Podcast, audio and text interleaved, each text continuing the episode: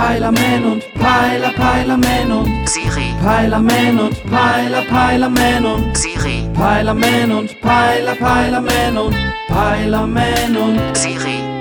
Ey, sag mal, Siri, was ist eigentlich diese Mietpreisbremse, wovon man jetzt immer überall hört?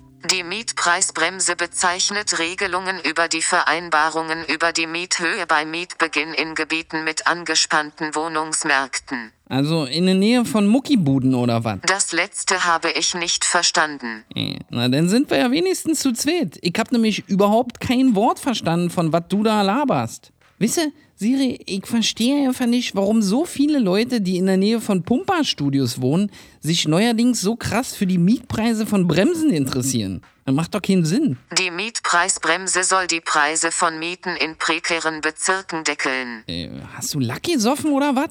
Kannst du bitte mal Deutsch reden mit mir? Ich verstehe kein kompliziert. Die sogenannte Mietpreisbremse versucht Mieter davor zu schützen, Miethaien zum Opfer zu fallen. In Deutschland gibt's doch nicht mal Meer, Siri. Ich kann nicht mehr.